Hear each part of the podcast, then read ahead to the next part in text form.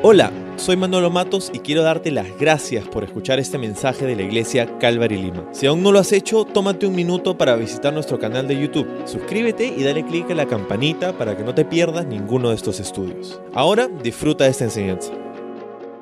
Bueno, el título de, hoy es Hijos pródigos, así en plural, porque mientras que esta parábola es conocida como la parábola del hijo pródigo en singular, en realidad la parábola trata de dos hijos. Y hay dos cosas, ah, hay, dos y hasta tres perspectivas ah, a través de las cuales podríamos mirar esta parábola y aprender muchísimo cada uno de nosotros. Tanto ha sido así que en esta semana que estaba estudiando y preparando este mensaje, ah, dije, sabes, vamos a tomarlo con calma porque hay demasiado aquí, vamos a tomarnos nuestro tiempo. Así que te cuento que esta semana, hoy, la próxima semana y quizás hasta una tercera semana, vamos a estar examinando este mismo texto, tres semanas seguidas aproximadamente, porque vamos a ver cada uno de los puntos de vista de esta parábola. Hay tres personajes principales, ¿no? El padre, el hijo mayor y el hijo menor. Y cada uno de estas, cada uno de estos personajes tiene mucho para enseñarnos a nosotros. Así que vamos a tomar nuestro tiempo, vamos a tomarlo con calma y vamos a em, tratar de entender un poco el contexto de esta, de, este, de esta enseñanza de Jesús, de esta parábola. Ahora, eh, el contexto es bien importante porque esto nos va a ayudar a entender por qué Jesús dijo esta parábola en este momento. Acuérdate que no es que él solamente dijo algo y alguien lo escribió, ¿no? sino que estaba en, una conversación Jesús con unas personas que conocemos como escribas y fariseos. Los escribas y fariseos eran los líderes religiosos, la élite, eran las personas que ah, conocían la Torá, o sea, la ley de Dios, la palabra de Dios, al derecho y al revés, se la habían memorizado, muchos de ellos la habían escrito muchos años de su vida, entonces eh, la conocían muy bien. Y esto había hecho que genere en ellos una actitud de orgullo, de autosuficiencia, de que nosotros somos los mejores y ustedes no. Entonces había esta división entre la élite religiosa y el pueblo del común. Pero cuando Jesús viene a la escena, cuando Jesús hace su ministerio público ahí en la región de Galilea y luego ahora se, dirige hacia la región de Judea, donde en última instancia va a terminar en Jerusalén, y vamos a ver lo que pasa en ese, en ese momento, Jesús es muy popular en este momento, es muy, muy popular, pero no es popular con la élite religiosa, sino es popular con la gente del común. Y la gente del común era vista como la chusma por la élite religiosa.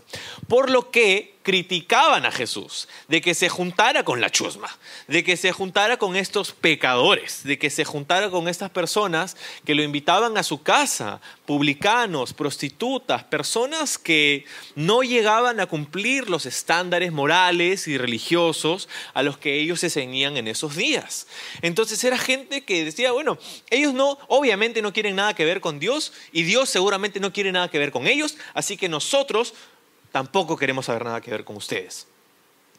Y por eso les chocaba tanto que Jesús pasara tiempo con ellos. Ahora, Él les va a explicar a ellos y les va a decir, yo no he venido para aquellos que están sanos, he venido para aquellos que están enfermos, ¿verdad? Jesús había venido para rescatar a aquellos que estaban perdidos y por eso Él pasaba tiempo con personas que lo escucharan. De hecho, por eso hemos llamado así a esta serie, Todo aquel, porque Jesús jamás le dio la espalda a alguien que lo buscaba genuinamente, a alguien que lo buscaba con sinceridad. No importa cuán lejos pensaba esa persona que se encontraba de Dios, cuán bajo hubiera caído, cuán horrible, horribles decisiones, cuántas horribles decisiones hubiera tomado en su vida. si un ser humano ¿no? en esos días se acercaba a Jesús con sinceridad en su corazón, Ah, para conocer a Dios, para escucharle, para tener quizá incluso curiosidad de conocerlo. Él los recibía. Por eso hemos llamado así esta serie, todo aquel. Y eso es lo que vemos demostrado en la vida de Jesús. Ahora, el gran problema es que Jesús demuestra obviamente el corazón de Dios, ¿no? Jesús demuestra el corazón del Padre. no solamente las palabras, sino también las acciones y las actitudes de Jesús revelan el corazón de Dios Padre. Pero por otro lado tienes a esta clase religiosa que se supone que eran como que los representantes, pues. La gente veía a los fariseos y escribas y decían, eh, entonces más o menos esa será la meta. Pero ellos miraban a la gente con desdén miraban a la gente que no sabía tanto como ellos o que no estaba tan preparada como ellos o personas que de alguna manera tenían un estilo de vida contrario a lo que era su estándar moral eh, eran rechazados. Y tengo que decirte que esto no solamente se ha quedado en el primer siglo, esta actitud fariseica, esta actitud de rechazo hacia aquellos que tienen una vida de la que no aprobamos o pensamos que Dios no aprueba, muchas veces también son rechazados por la mayoría de círculos religiosos. incluso puede pasar entre nosotros, ¿no? Y esta parábola es dada, y de hecho, debo decirte, esta es la parábola más larga de Jesús en toda la Biblia. Por lo que nos llama la atención hacia el contenido de esta parábola, por qué Jesús se explayó tanto en esta parábola cuando en otras solamente fueron como tres versículos, ¿no? En esta son un montón.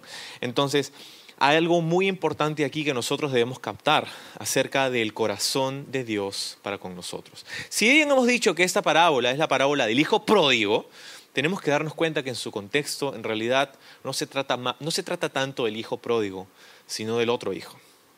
Esta parábola es tres en una en realidad. ¿no? Es la parábola del hijo pródigo, pero también es la parábola del padre amoroso y también es la parábola del hijo amargado, del otro, el hijo ah, rencoroso. Entonces vamos a pasar tiempo considerando estas tres. Esta parábola viene al final del capítulo 15. Y el capítulo 15 nos muestra tres. Esa es la tercera de tres parábolas que vemos en el capítulo 15. Y todas tienen el mismo tema. En realidad son una sola. Eh, eh, es, como tres en una. Porque ambas, o las tres mejor dicho, tienen la misma temática. La temática de algo que se ha perdido que se ha buscado, que se ha encontrado y que nos hemos alegrado por haberlo encontrado. La primera era la parábola de la oveja que se había perdido y el pastor deja a las 99 para buscar aquella que se había perdido, la encuentra, se goza, se alegra y hace una fiesta con sus amigos. La segunda era de una mujer que pierde una moneda muy valiosa para ella, pone la, la casa patas arriba, la encuentra y se goza y le dice a sus amigas, celebren conmigo porque he encontrado lo que se me había perdido. Y en esta tercera encontramos un hijo que se ha perdido. Si bien es cierto, esas tres son una sola, si, te das cuenta, em, hay, la misma temática porque tienes a una oveja perdida, a una moneda perdida y ahora tienes a un hijo perdido. Si bien es cierto, hay similitudes, también hay algunos contrastes, porque por ejemplo, la, la primera que es de la oveja es una entre cien, una que se pierde entre cien. La segunda es de una entre diez, una moneda que se pierde entre diez otras que tenía. Esta es uno entre dos. En otras palabras, el valor de aquello que se ha perdido es exponencialmente más grande. Y la, la, primera es una oveja, un animal, la segunda es una moneda, un objeto inanimado, y la tercera es un hijo, lo cual entendemos es, algo muy, muy valioso.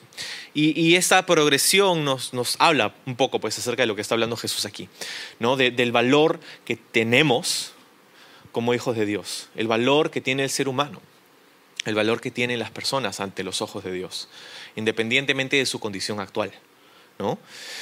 Entonces, eh, tenemos esta parábola que Jesús dio en su contexto a escribas y fariseos, quienes estaban criticando a Jesús por pasar tiempo con estas personas chusma, ¿no?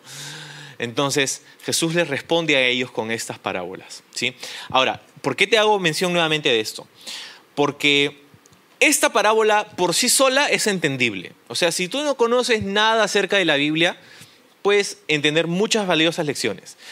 Pero esta parábola se le da a escribas y fariseos, cuya, digamos, cuyo distintivo más grande es que se sabían la Torá al derecho y al revés. Eso quiere decir que esta parábola, ah, a los oídos de los escribas y fariseos, hubiera sonado un poquito diferente que a los nuestros. ¿Por qué? Porque si te das cuenta, en la Biblia hay otro ejemplo de otro padre que tenía dos hijos y que uno de esos hijos engañó al otro, a su hermano, para recibir la herencia es la parábola, bueno, no parábola, sino la historia que se encuentra en el libro de Génesis, de Isaac y sus dos hijos, Jacob y Esaú. Ellos conocían perfectamente esta historia, por lo cual resonaría mucho más esta parábola de Jesús en sus oídos. porque hay muchas similitudes con ello también. Por ejemplo, Isaac tuvo dos hijos, como la parábola de Jesús.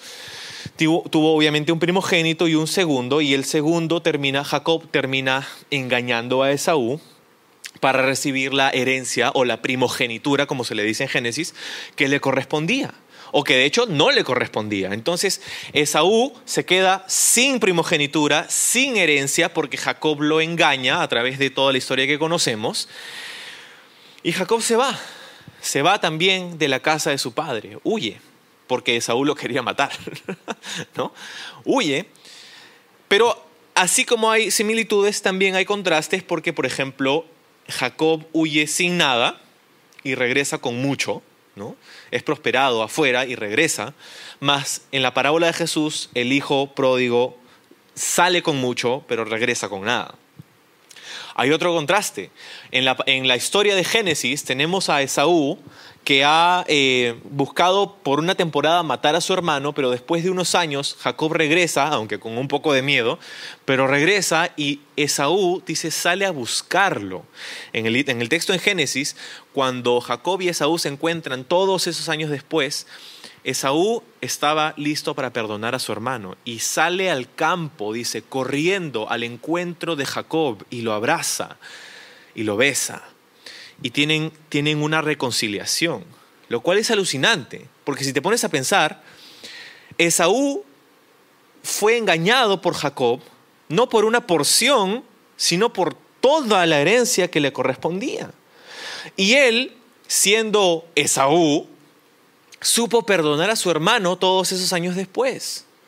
Sin embargo, en la historia de, Jesús tienes a un hijo que lleva una porción de la herencia pero que cuando regresa a casa, ¿qué hace el hermano mayor? ¿Lo, perdona, lo abraza, sale a correr a su encuentro en el campo como, como lo hizo Esaú? No, ¿qué hace?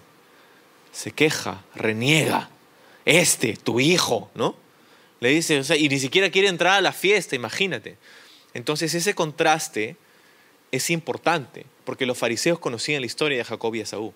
Y en esa historia, hasta Esaú supo perdonar a su hermano. Y en la parábola de Jesús, el hermano mayor no perdonó a su hermano. ¿Y quién es el hermano mayor en la historia? Son los escribas y fariseos. Entonces esto hubiera resonado en los oídos de ellos, es importante ese contexto. ¿okay? Pero sabiendo esto, vamos a meternos en la piscina y vamos a pasar un buen tiempo considerando esta parábola tan importante de Jesús, que tiene muchas variadas lecciones para nosotros. ¿okay? Ahora, dice Jesús en el verso 11, un hombre tenía dos hijos y el hijo menor le dijo al padre, quiero la parte de mi herencia ahora, antes de que me muera, antes de que te mueras, ¿no? Le dice al padre. Ahora, en esos días había, obviamente, como hay hoy, ¿no? la capacidad de los padres de dar herencias a sus hijos, pero como es cierto hoy día también, las herencias típicamente no se dan sino hasta después de la muerte de aquel que da la herencia, ¿no? Este hijo, sin embargo, dice, no, yo quiero que me des ahorita la parte que me corresponde.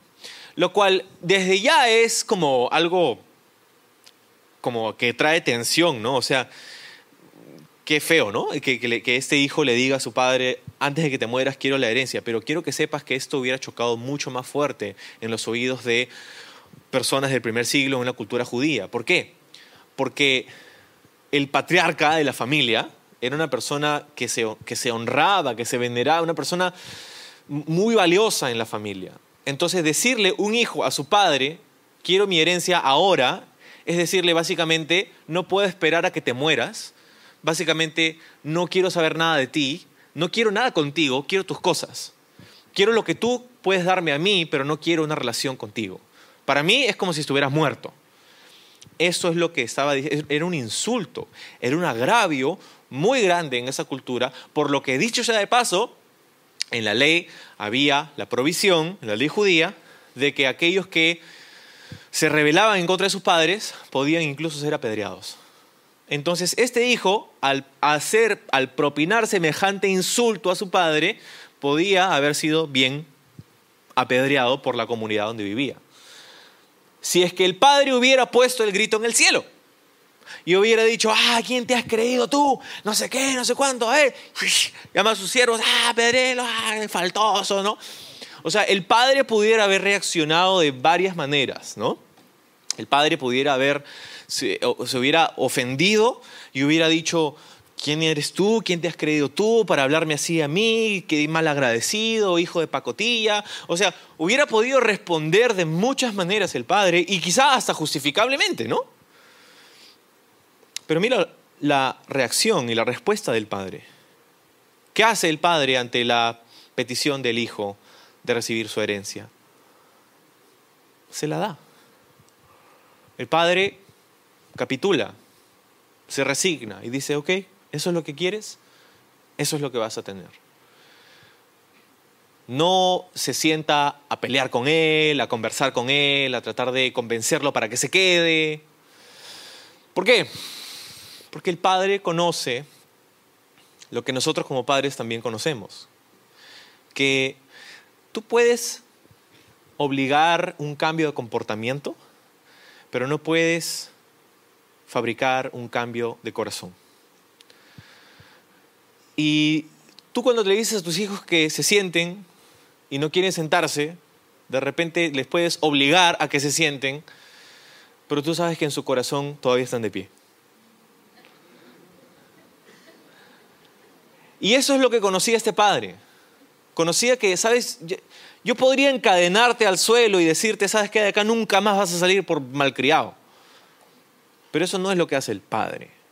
Porque el padre sabe que mientras que puede cambiar el comportamiento externo de su hijo, él no puede cambiar su corazón. Y si su corazón no está conmigo, entonces, ¿qué hago obligando a que se quede aquí? El padre le da lo que el hijo le pide. Ahora, acuérdate que habían dos hermanos. Y eso es importante porque, por varias razones. Por, el desenlace final, pero también por este hecho. Y el hecho es que cuando se reparte la herencia, ah, hay una primogenitura, que básicamente la primogenitura era una costumbre que se hizo parte de la ley judía, que cuando tú dabas tu herencia a tus hijos, el hijo primogénito, o sea, el primero de los hijos de la familia, recibiría una doble porción de la herencia. Si tienes dos hijos, partes la herencia en tres y dos tercios se la das al primogénito y un tercio se lo das al otro. Si tienes tres hijos, la partes en cuatro y así sucesivamente. ¿no? Entonces, una doble porción recibe el primogénito. ¿Qué es lo que va a recibir el primogénito? No se va a quedar sin nada como Esaú. Sí recibe parte de su herencia.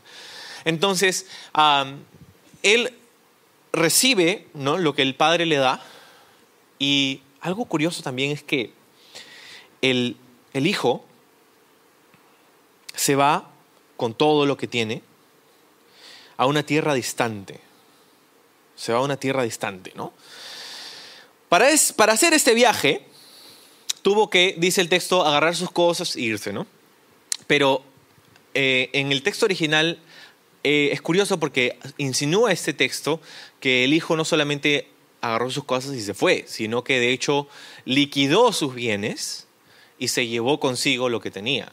En, otras palabras, hubiera sido difícil en una cultura agraria viajar pues con, con, una herencia de ganados, chacras, terrenos, ¿no? Como viajas con una chacra, ¿no? O sea, lo que hizo este hijo es que liquidó esos bienes y se llevó un gran saco de dinero probablemente y con eso se fue a su, a su viaje a esa tierra lejana.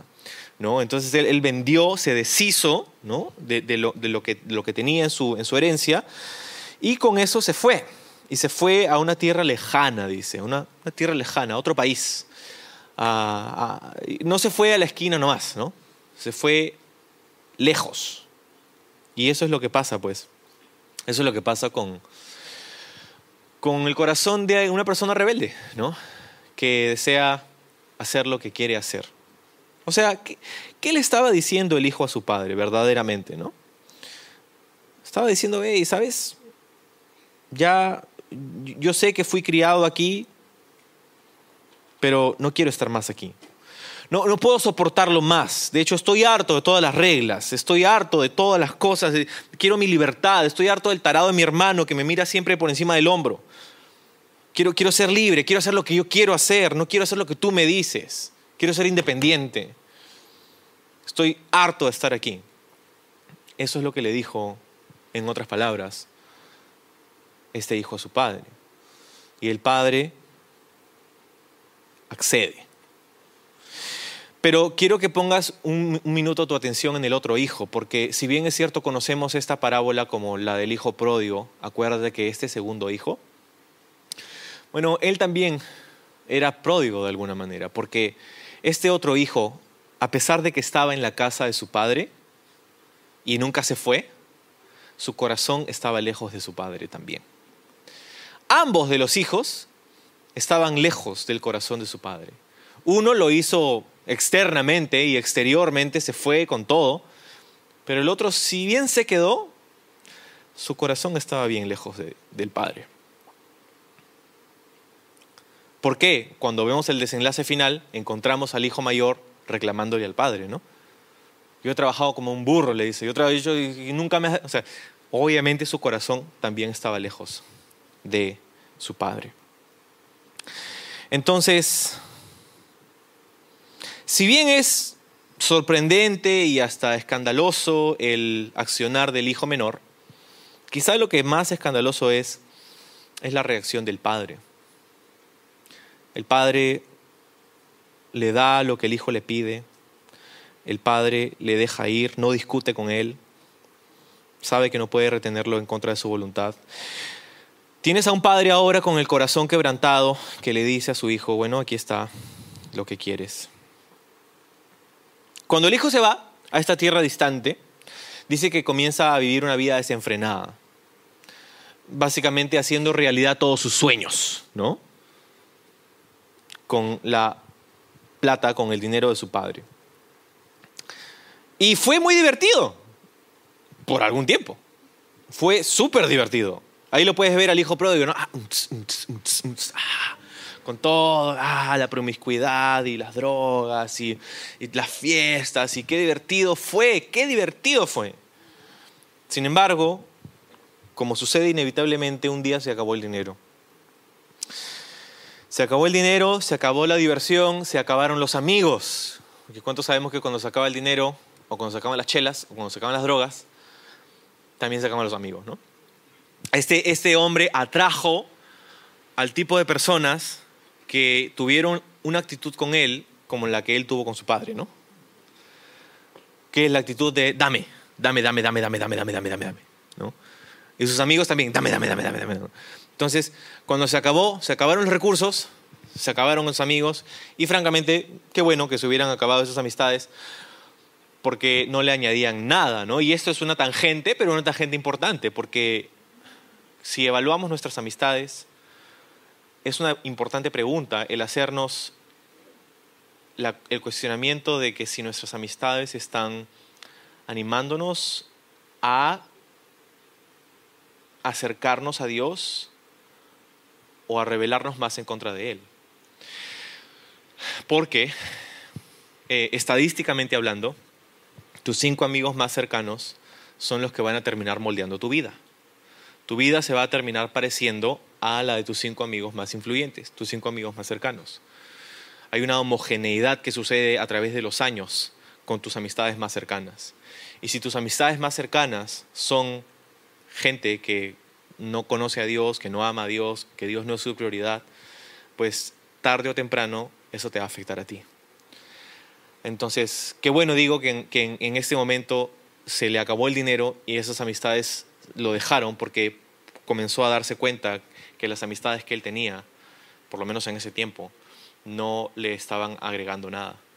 Entonces hay amistades que se terminan en nuestra vida por las que quizá deberíamos estar agradecidos y no es que vamos a ser como selectivos o como creídos o pensamos que somos mejor que otras personas, no, no es eso. Es darte cuenta de cómo están influenciando las personas más cercanas a tu vida, tu perspectiva, tu fe, tu caminar con el Señor. Entonces, ah, regresando, ¿no? ya salimos de la tangente, este,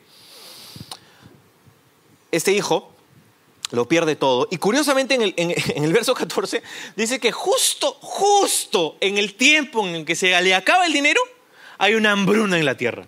Justo. Qué casualidad. Qué casualidad. Y, es que estos factores eran superiores a su capacidad de controlarlos. Él podía controlar el dinero que tenía y no lo hizo bien y lo perdió todo. Pero hay una hambruna en la tierra, lo cual son, son, factores macro, sea, e, eso no depende de él, no, no dependía, el hecho de que hubiera hambruna en la tierra no dependía de que él hubiera tomado buenas o malas decisiones. Sin embargo, ahí se encontraba justo en ese momento. Y yo te sugiero que es muy probable que esa hambruna fue escogida por Dios para llevar a este hijo a un lugar donde él podía tocar fondo. Porque a veces eso es lo que requiere, ¿verdad? A veces eso es lo que requiere en muchos de nosotros. No para humillarnos, ¿sabes? Dios no quiere que toquemos fondo para humillarnos, para que, no sé, ¿no? Este, de alguna manera nos veamos eh, como que nos ha restregado en la cara, no, ah, si me hubieras hecho caso, no, no, no. O sea, Dios no hace eso. Pero ciertamente a veces pasamos por circunstancias en nuestra rebelión que nos hacen tocar fondo. Y cuando, ¿cuál fue el fondo pues de este hombre? Bueno, estaba ahí apacentando chanchos y ni siquiera la comida de los chanchos podía comerse él, porque nadie dice que no se la daban. O sea, cuando estás en un lugar, porque para esto tienes que darte cuenta que quizá por la primera vez en su vida consiguió un trabajo, porque hasta ese punto en su vida todo había sido subvencionado por su API, ¿no?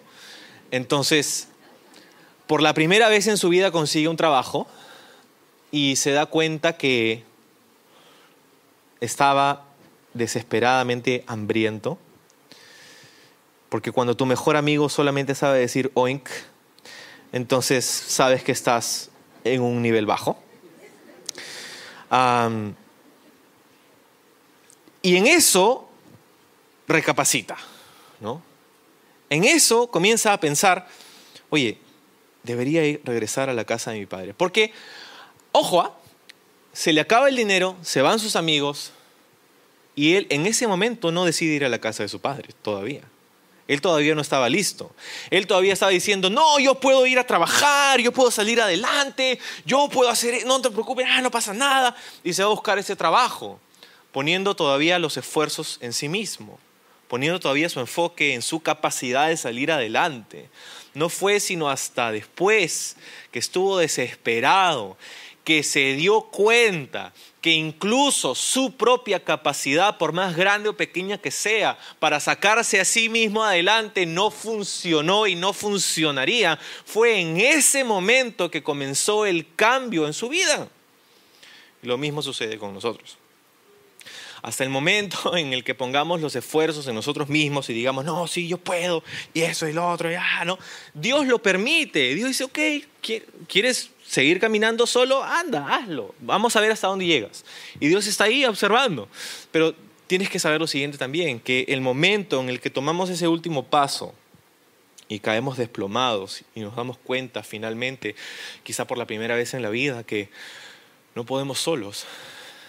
Lo que hace Dios no es resondrarnos, juzgarnos, criticarnos, exponernos delante de todos, sino que hace está ahí para recogernos, está ahí para limpiarnos, para abrazarnos, para recibirnos. Porque bueno, este hijo entonces llega al final de su soga y dice, yo estoy aquí como pasando hambre y en la casa de mi padre, hasta los siervos que él tiene, hasta sus esclavos, están pasando la mejor que yo.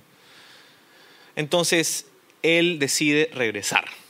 Él decide regresar. Y en ese, en ese cambio hay algo interesante, porque mira lo que dice el verso 19. En el verso 19 dice, le voy a decir a mi padre, verso 18 de hecho, ¿no? Voy a volver a la casa de mi padre y le voy a decir, Padre, he pecado contra el cielo y contra ti, ya no soy digno de que me llames tu hijo, te ruego que me contrates como un jornalero, te ruego que me contrates como un jornalero. Entonces, él estaba diciendo a su hijo, a su padre, perdón, ya quiero, quiero venir, pero no como antes, ¿no? quiero que me contrates como un jornalero, como un trabajador, como un esclavo. ¿no? Lo cual es un cambio muy grande. Porque si te das cuenta, en esta parábola, en este, este hijo hace dos peticiones a su padre. La primera le dice, Padre, dame. Pero luego aquí en el verso 19 le va a decir a su padre, Padre, hazme. Hay una gran diferencia, ¿no? Primero le dice, dame, pero después le dice, no, Padre, hazme, contrátame como un jornalero, hazme tu siervo, tu esclavo. Ya no es dame, sino es hazme. Y en, y en medio de esas dos peticiones hay un gran cambio. Ese gran cambio, la Biblia de hecho lo llamaría arrepentimiento. Arrepentimiento. Y, de hecho este, este hijo tiene todos los elementos de un arrepentimiento genuino. Y quiero, quiero anotarlos contigo porque eh, puede ser confuso a veces, ¿no? El arrepentimiento genuino. Hay un cambio. De hecho, la palabra arrepentimiento originalmente significa un cambio de parecer. De hecho, literalmente significa un cambio de mente, un cambio de mente, un cambio de parecer. Pero no es todo, no es, no es solamente un cambio de parecer. Hay, en este caso hay tres elementos que son parte del arrepentimiento genuino. El arrepentimiento genuino, ¿no? O sea, ¿qué hace este hijo cuando está ahí tocando fondo? Y quizá por la primera vez en su vida pudo ver con claridad, ¿no? Número uno, hay un cambio en su actitud y su perspectiva. Cuando regresa a su casa, no regresa a pedir, no regresa a pedir que lo restituyan, no regresa a, exigir sus derechos, regresa como un esclavo, como un siervo, regresa con humildad. Hay un cambio en su actitud y su perspectiva. ¿Te das cuenta? Es un cambio interno. Todavía no es un cambio externo, pero es un cambio interno. Y el arrepentimiento empieza así. No es un cambio de comportamiento, es un cambio interno, un cambio de actitud, un cambio de mente. Pero ese es el primer elemento. El segundo elemento es que hay confesión. Le dice el hijo a su padre, Padre, he pecado contra el cielo y contra ti. Y la confesión es ese segundo elemento fundamental del arrepentimiento. Cuando llegas al punto de reconocer tu condición y dejas de autojustificarte y dejas de excusar tu comportamiento, finalmente es que Dios puede obrar. Porque, ¿sabes que es muy fácil? Es muy fácil autojustificarse. Es muy fácil decir, no, ya sí, perdón por esto, pero, decimos, perdóname por haber hecho esto, pero es que tú no sabes y tú no entiendes y tú... O sea, cuando tú, un tip, ¿ok? Un tip. Cuando tú pides perdón, lo que sea que va después del pero, invalida esa petición de perdón.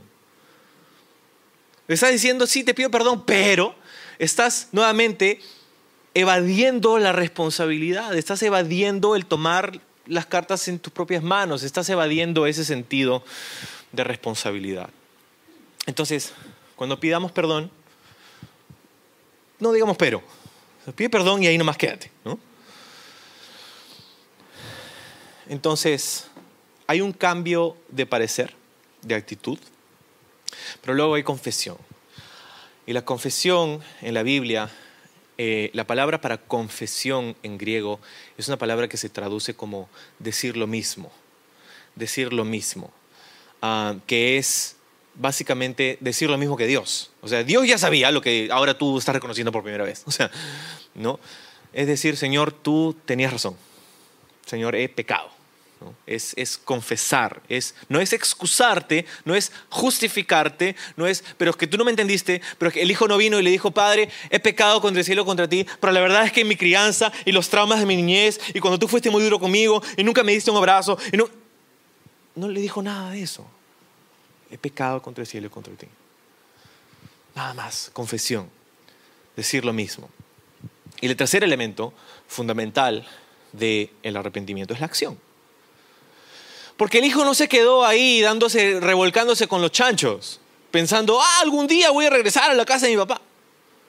No, se levantó y se fue. Hay un plan, un plan de acción dijo, voy a regresar, voy a decir esto. Se levantó, se fue y lo dijo.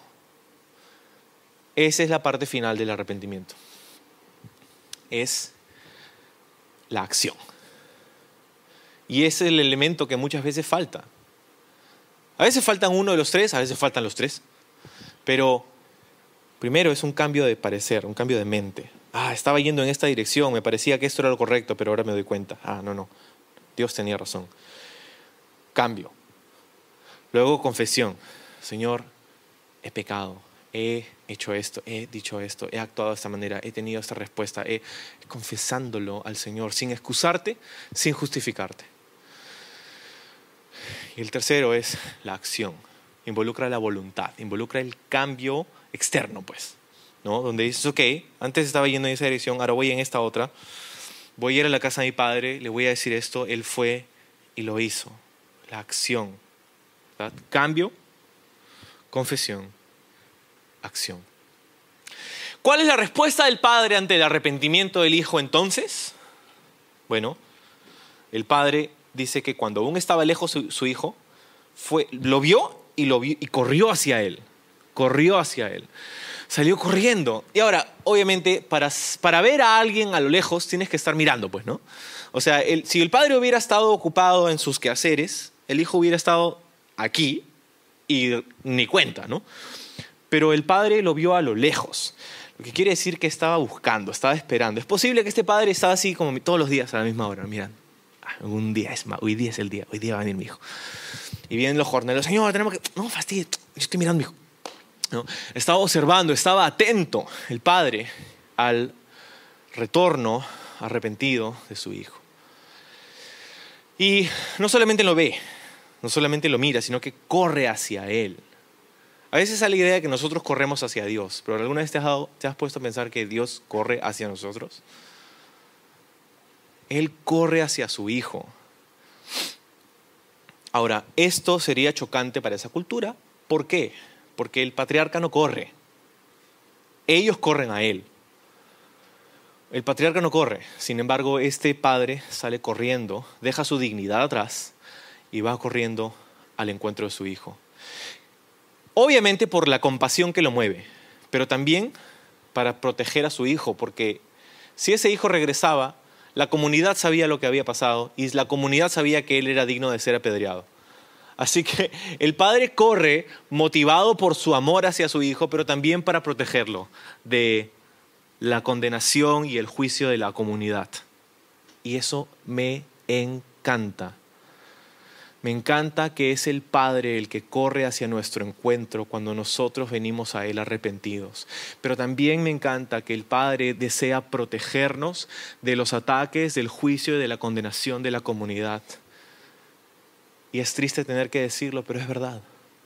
A veces podemos actuar como ese hermano mayor con otras personas que llegan a la fe Ah, pero es que no se ven como nosotros. Ah, pero no se visten como nosotros. Ah, pero se pintan el pelo de raro. Ah, pero tienen piercings. Ah, pero tienen tatuajes. Ah, pero piensan esto. Ah, pero duermen con tal personas. Ah, pero... Y es como...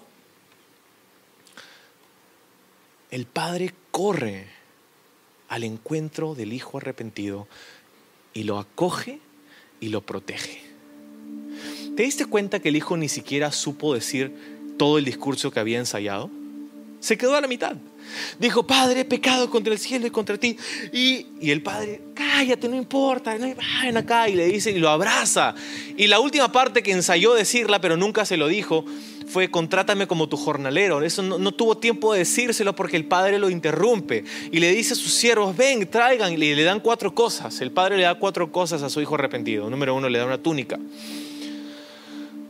Una túnica en la Biblia el, vestir a alguien en la Biblia es señal de justicia imputada. No es justicia que te has ganado, es justicia que te han otorgado.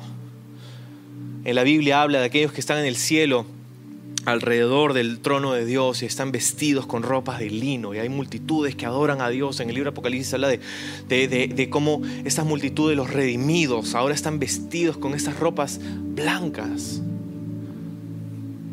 la vestimenta en la Biblia y especialmente el ser vestido por alguien es una señal de, haber sido justificado. Es la justificación, de haber sido, de recibido justicia. Una túnica. lo segundo le dice, dale un anillo, busca un anillo. Y ese anillo, algunos comentaristas piensan, sería el anillo del emblema familiar.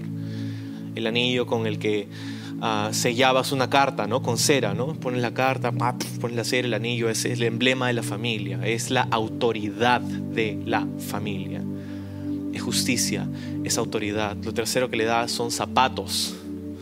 Zapatos, ¿por qué? Porque los únicos que no usarían zapatos serían obviamente las personas indigentes, sin familia, o las personas esclavas. Pero si eras hijo y parte de una familia, no andarías descalzo. Entonces le dice, no, no, tú, tú no vas a ser mi siervo, no estoy contento con que seas mi siervo, vas a ser mi hijo. No vas a andar descalzo, no vas a andar huérfano, no vas a andar fuera, sin una comunidad, sin una familia, vas a estar aquí, tú eres parte de mi familia, tú eres parte de mi casa. Le da justicia, le da autoridad, le da posición como hijo, cabida en la familia, nuevamente. Y lo cuarto y lo último que hace es que hace una, una fiesta, un banquete. ¿no? Hace una fiesta, una celebración, un banquete, hay gozo, hay alegría. Y esto habla de la consumación de una palabra, que es la palabra restauración. ¿Cuál es la respuesta de un padre hacia su hijo arrepentido? Es la restauración y la reconciliación. La restauración, ¿por qué? Porque la restauración habla de posición. Antes estabas allá, ahora estás acá, pero eres mi hijo. Hay la restauración de la posición, pero también hay la restauración de la relación. Y esta sería la reconciliación. Eso es lo que hace Dios con nosotros. Cuando nosotros respondemos con arrepentimiento, cuando nosotros nos damos cuenta, recapacitamos como este hijo, cuando hay arrepentimiento en nosotros y venimos corriendo hacia el Padre, el Padre corre hacia nosotros y nos restaura y nos reconcilia. Posicionalmente, relacionalmente, hay un completo ah, trabajo de haber sido repuesto a casa. Y eso es algo que, me, encanta de, este, de esta parábola. Como te das cuenta, esta parábola no solamente habla de, de lo que pasa con un hijo pródigo, sino también habla de la naturaleza del Padre, del corazón del Padre. Hay una fiesta, regresa a casa y y hay otro desenlace que lo vamos a dejar para la próxima. Y es el hermano mayor. ¿no? El hermano mayor responde con resentimiento. Y el padre va a lidiar con eso. Pero debo decirte, ¿qué significa esto para nosotros ahora? ¿no? ¿Qué significa para hoy día ¿no? esta, esta parábola para nosotros? Y creo que tenemos que darnos cuenta, primero, que nadie está demasiado lejos como para no poder ser alcanzado por el amor de Dios. Nadie está demasiado abajo, demasiado oprimido, humillado, sucio, como para que el Padre no lo pueda ver. Y si nosotros decidimos acercarnos a Él, libre Santiago dice en el Nuevo Testamento, cuando nosotros nos acercamos a Dios, dice, Él se acerca a nosotros. Él se acerca a nosotros y nos recibe. Entonces, pródigo, dijimos, pródigo no es alguien que está perdido, es alguien que derrocha. De ahí viene la palabra pródigo, que ha desperdiciado su sustancia. Pero ahora, en la casa del Padre, es restaurado, es reconciliado y eso es lo que el Señor nos ofrece ahora. Yo no sé cómo estás tú, yo no sé cuál es tu posición en todo esto. Si eres un hijo pródigo, si de repente has corrido de Dios, si de repente has, huido de Él, te has revelado y has dicho, sabes, ya no, no quiero más, fui criado en la iglesia y no quiero más. Pero el Señor nos recibe.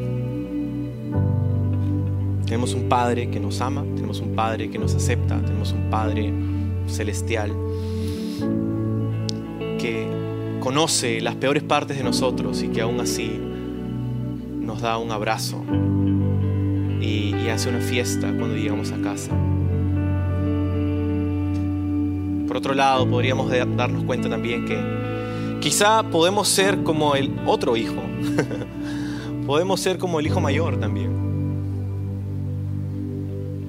Y a pesar de que estamos en casa, nuestro corazón está lejos del Padre. Cuando vemos a alguien venir a los pies de Cristo, nuestra actitud no debería ser, ah, mira, qué pecador. Ahora seguramente Dios va a lidiar con él o con ella. No. ¿Cómo hubiera sido si el hijo mayor hubiera tenido el corazón del padre? Hubiera sido diferente la historia, ¿no? Quizá él también hubiera salido a su encuentro. Quizá él también se hubiera alegrado. Pero no, no fue así porque porque él estaba rencoroso, resentido el hecho de que a él no se le hizo fiesta. Es más, ¿sabes? La acusación del hijo mayor hacia el padre no fue acerca del hijo pródigo, fue acerca del padre pródigo. Estás derrochando tu amor en este tu hijo. Estás derrochando tu amor. Esa fue la acusación. Y es verdad. es el Señor el que, si podemos decirlo así, ha derrochado su amor en la cruz de Jesús. Para que todo aquel que en Él crea no se pierda, sino tenga vida eterna.